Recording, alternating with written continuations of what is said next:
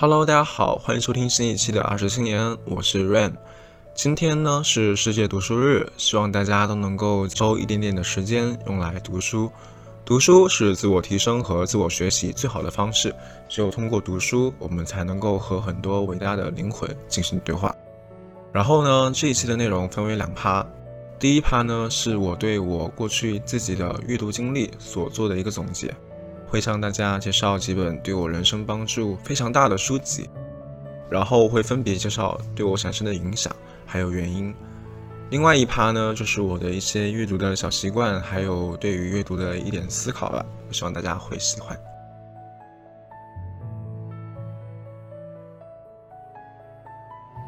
要介绍的第一本对我影响比较大的书呢，是菲茨杰拉德的小说《了不起的盖茨比》。这本书我相信大家都有听说过，它的电影版主角是莱昂纳多·迪卡普里奥，也就是《泰坦尼克号》的主角。对，小李子。我是先看了电影，然后再读的原著小说。它讲述的呢是盖茨比他从底层翻身，努力成为上层阶级，努力重新追求他年轻时所爱之人 Daisy 的故事。这本小说里面呢有对美国二十世纪初纸醉金迷景象的一些深度描写。同时也有对各式各样的人性的刻画。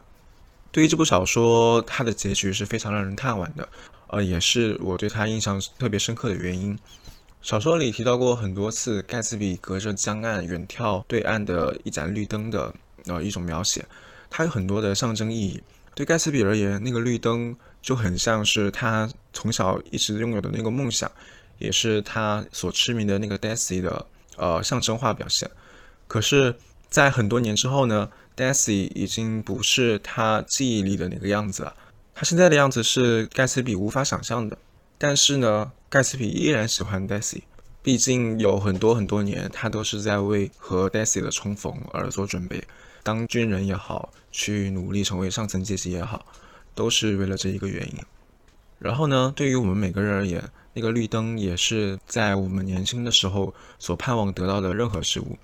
爱情也好，财富也好，地位也好，我们可以呃将他们两者之间产生一定的联系。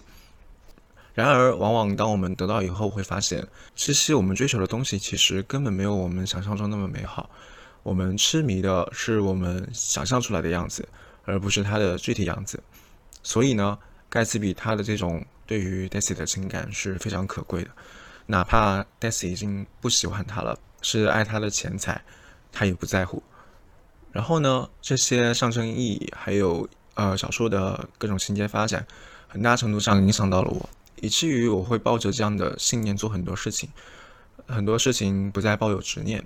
对，除此以外啊，这部小说它的开头一段话我也印象很深刻。他说：“每当你想要批评某个人的时候，你都要想到，并不是每个人都像你一样具备一定的优势的。”这句话可以有很多种解读，然后我的理解呢是。生活里我们会遇到很多我们无法理解的人，他们会有我们不喜欢的某种品质，但那种品质并不是他们能够全然决定的，而是他们生活中遇到的各式各样的问题，促使他们变成了那个样子，变成了那个我们不喜欢的样子。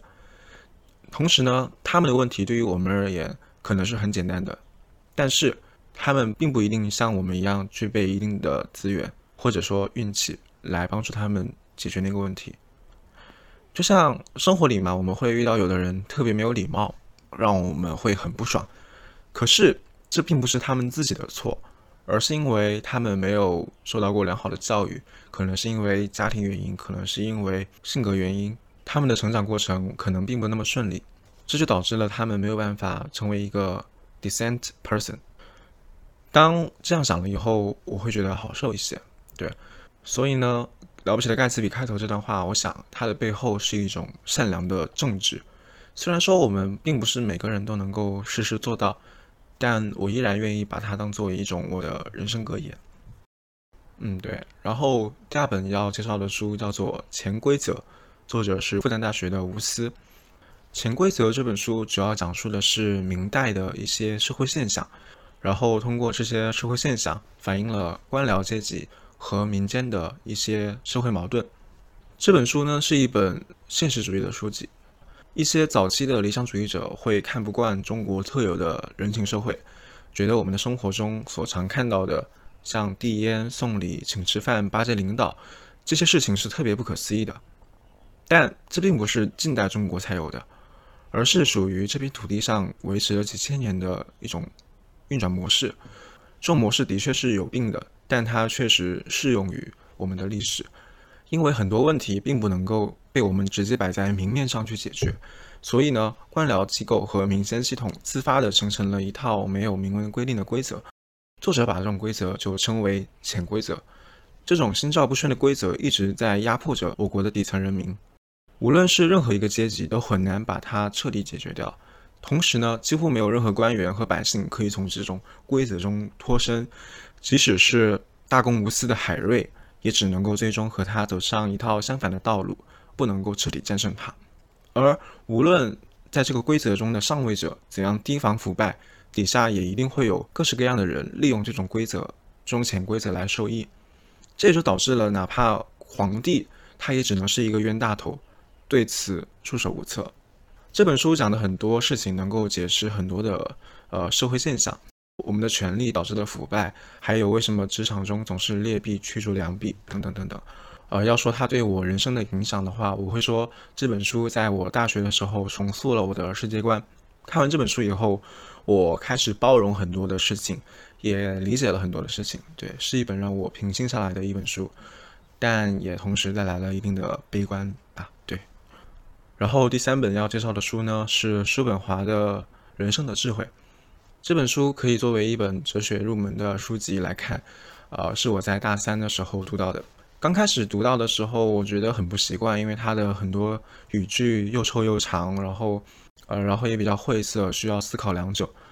但是熬过了前面的几页之后，耐下性子看这本书，会发现它写的很通透，可以让人细细的去品读。虽然说它的写作时间是在两百多年前，但依然有很高的参考价值。这本书有一句流传很广的一段话，是要么庸俗，要么孤独。这句话的大致意思是，青年时期对一切都适应很快的人，往往都是很庸俗的，没有形成一套自己的理论系统来帮助和世界的联系，而往往只有能够做到这一点的人，才能够真正的找到一种幸福。但往往这种人都是非常孤独的。然后呢，我可以给大家读另外两段我非常喜欢的话。第一段呢是讲社交的。是这么写的：要在人群中生存，我们就必须容许别人以自身的个性存在，即使是坏的个性，既不应该奢望他能够改变，也不可以谴责别人的本性特质。这就是生活，也让别人生活这句格言的含义。这种做法虽然是理性的，但当我们具体实施时，却并不容易。只要是能够一劳永逸地成功躲开大多数的人。那他无疑是幸福的。我们需要宽容待人，我们应该让自己习惯于这种看法：别人违背我们的心意，阻碍我们的行动，但他们这样做完全是出于一种严格的、发自他们本性的必然性，这与物体活动所依据的必然性并没有什么不同。因此，针对别人的行为发火，就跟像一块阻碍我们的前进的石头大发雷霆是同等的愚蠢。对于许多人，我们最聪明的做法就是：我不准备改变他们。我们要利用他们。然后呢，另外一段是讲生活的。在青年时期，我们的幸福目标往往固定为某些具体的图像，这些图像不断出现在我们的面前。这样的状况通常持续我们的半生，甚至于整个人生。这些图像是诱惑人们的幽灵，因此，当我们终于抓住他们的时候，他们却变成了另外的样子。我们由此获得了经验。这些图像不可能真的给予他们所展现的东西。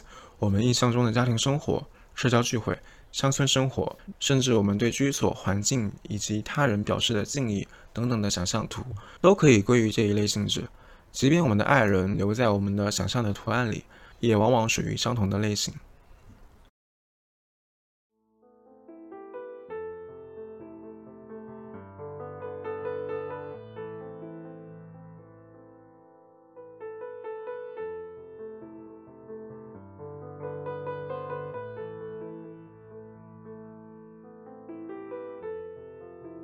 总而言之，这是一部能够帮助我们理性看待生活的书籍，在青年时期会对我们的人生有一定的影响。然后第四本我要介绍的书籍是《红楼梦》。正如马东所说，《红楼梦》是一本悲凉的书籍，一切的一切都在表述美好的事物终将散去的一种无力感。美好快乐的记忆总是转瞬即逝，就像烟花爆竹一样，在闪过之后散落一地。我觉得任何人都有必要读一读这本书，在不同的年龄段阅读会有不同的感受。长大后再读，会发现和小时候所认识的完全不一样。它不单单是一部言情小说，里面有很多社会的影射，是整个传统社会的一种缩影。即使是现代，各式各样的人和事都能够在这本两百多年前的小说里找到呼应。有的人重钱色，有的人重仕途，有的人重名节，有的人重亲情和友谊。但对于自己的命运，大多数时候都是无能为力的。都是被命运推着走的。这本书有很多可以聊的内容，呃，也不是我这几分钟可以介绍完的。有很多情节我读到时都情不自禁的流下眼泪，然后为之感慨吧。嗯，我可以向大家推荐一个播客节目，叫做《红楼慢炖》，呃，希望大家会喜欢吧。然后，呃，这本书全篇印象最深的内容就是开头的有一首好了歌，它是这样写的。世人都晓神仙好，只有金银忘不了。终朝只恨聚无多，及到多时眼闭了。世人都晓神仙好，唯有功名忘不了。古今将相在何方？荒冢一堆草没了。后面的就不念了。嗯，总而言之，功名和财富都是不稳定的，最后都会随着我们的死亡而消逝。人生的意义到最后就是一种虚无，而怎样建构意义？是我们每个人的课题。然后第五本书是德国哲学作家韩炳哲所写的《倦怠社会》。这本书的主要观点是在宗教消亡后，我们进入了一种公祭制的社会。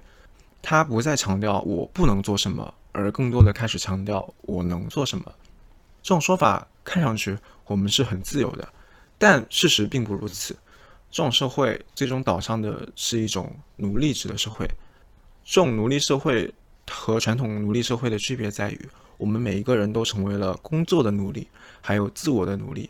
频繁的自我剥削导致我们最终和集中营里的犯人一样，变得冷漠还有麻木。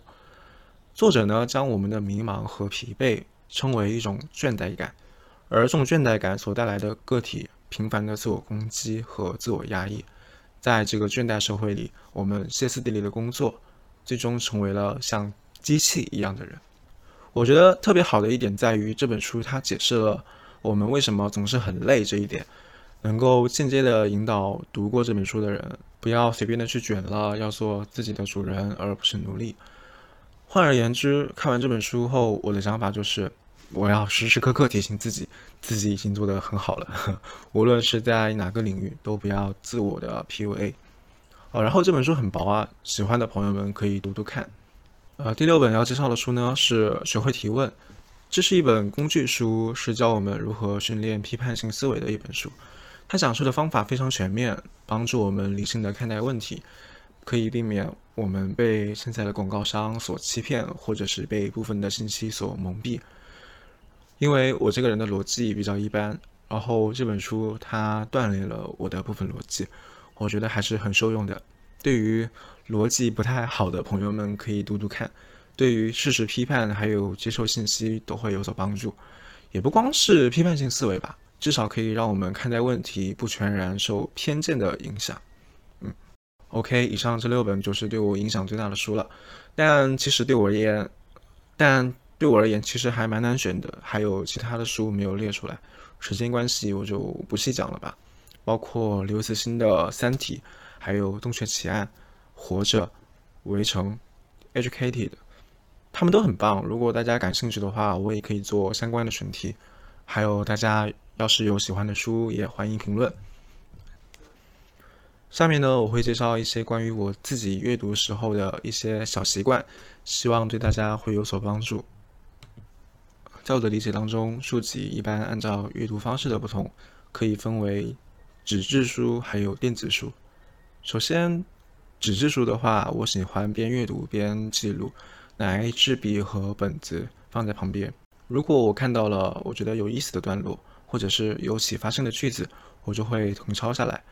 动手写字可以加强对于这本书的记忆，而电子书我一般用来看难度不太大的小说，比如说《三体》，我就是在微信读书上看完的。在手机上看这些可以很投入，即便是在阅读的过程当中收到了微信消息，或者是要处理一些别的事情，回过头来继续看也并不影响我继续阅读。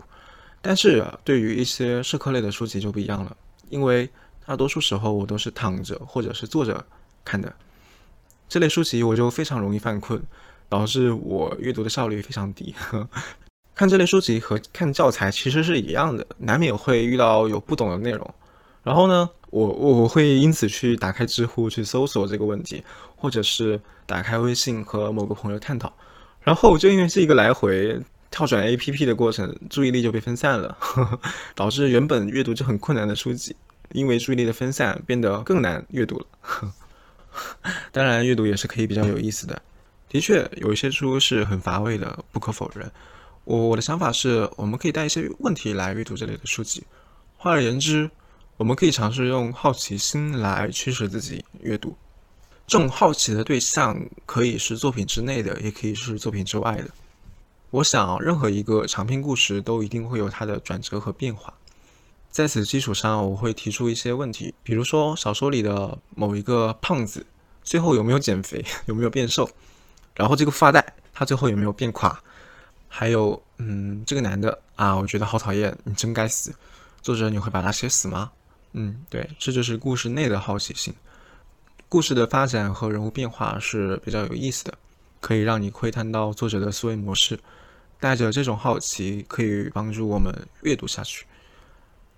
除此以外呢，我们可以因为作品外的某一个事件来阅读一本书。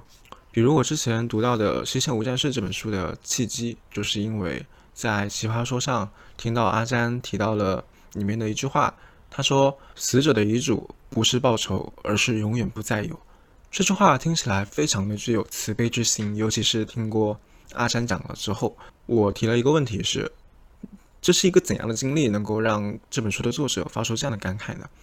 嗯，对我就因为这种好奇看了这本书，虽然这本书的最后一句话并不是这个样子。而是阿詹记错了，但这种好奇心是一种让我阅读的动力。嗯，对。当然，我提到的是小说啦。对于非小说而言，当然会有很多枯燥的论述，而不具有情节性。呃，我们可以这样提问：作者这样写，他的目的是什么？然后有没有其他的论述方法呢？这些目的和论述方法后面会不会提到我在生活中遇到的这类情况是怎样的？能不能够有一定的联系，能够运用？等等等等，这些都可以帮助我们吸收这本书的主要呃思想吧。嗯，对。呃，然后千辛万苦合上了一本刚读完的书籍之后呢，我还会用自己的语言来描述这本书所要表达的中心思想和主要内容，以及我从书中看到的最直接的原因。我在书里面看到的哪一段话，导致我总结出了这样的呃结论。我会把它们写下来，每隔一段时间进行自我审视和阅读。嗯，同时呢，可能过阵子看又会有不同的体会，也可以和朋友们交流交流，分享一些观点，这也会很有意思。我听很多前辈还有朋友们讲，就是书读的多了以后呢，阅读的速度也会变得很快。这是因为经验丰富后会明白哪些内容是可以跳过的，哪些是可以速读的，哪些是可以慢慢品的。对于创作者来说，他们一定会有一部分重点，也会有很多铺垫的内容。而铺垫的内容呢，并不需要细细打磨，点到为止就好。最后，怎么判断一本书是不是适合自己阅读呢？我想每个人的内心都是有不同答案的。有的书很有知名度，有很多人推荐，但是你强忍着看了一百页，实在看不下去了，怎么办呢？哼，嗯，我想或许这本书的确。是不适合现在的自己的，并不是说我们不够聪明，或者是呃比较浅薄，还是怎么样，而是某种缘分不够。嗯，对，缘分不够。或许在未来的某一天才会更有体会。像《围城》就是这样的一本书，我小时候一看的觉得好无聊，长大以后我才觉得嗯很有意思。对，这是阅历带来的。嗯，对。然后我也很喜欢《围城》里面提到的那个葡萄的概念，就是不同人看到一串葡萄会有不同的想法。第一种人呢，他会先挑好的吃，然后把最差的一颗留到最后吃，这种想法无可厚非嘛。他们他们一开始的时候就吃到了好处，他们才愿意吃下去。而另外一种人呢，他们就是先挑坏的吃，把好的留到最后。前一种人有回忆，第二种人有希望。嗯，我们做哪种人都可以。很多时候读书是一种体验，也不用抱太大的目的性，要达到什么效果才满意，体验才是最重要的。有一些市场上有一些市场上的畅销书名声很，但其实好不好，只有读过的人才知道。也不是所有的好书都是有知名度的，每一个读者都有自己的标准，自己的评判才是最重要的。嗯，今天的内容就分享到这里，谢谢大家的收听。如果你喜欢我的节目，可以在小宇宙 APP 中搜索“二十青年”找到我。